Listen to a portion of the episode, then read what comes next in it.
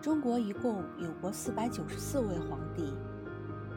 自公元前二二一年秦始皇称帝开始，至一九一二年溥仪在辛亥革命后宣布退位，期间的两千一百三十二年，我国共产生封建王朝皇帝四百九十四人，其中未在位。死后被追封为皇帝的七十三人，边疆少数民族政权君王二百五十人，历代农民起义建元称帝者约一百人，封建割据称帝者约六十人。另外还有一个值得一提的君王，即中华帝国皇帝袁世凯。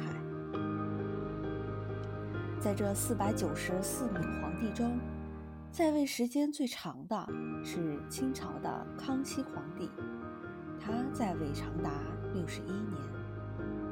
乾隆皇帝在位时间也很长，但他表示不敢超越祖父功德，在位六十年后主动退位，当了太上皇。乾隆皇帝是史上最长寿的皇帝。直到八十九岁才寿终正寝。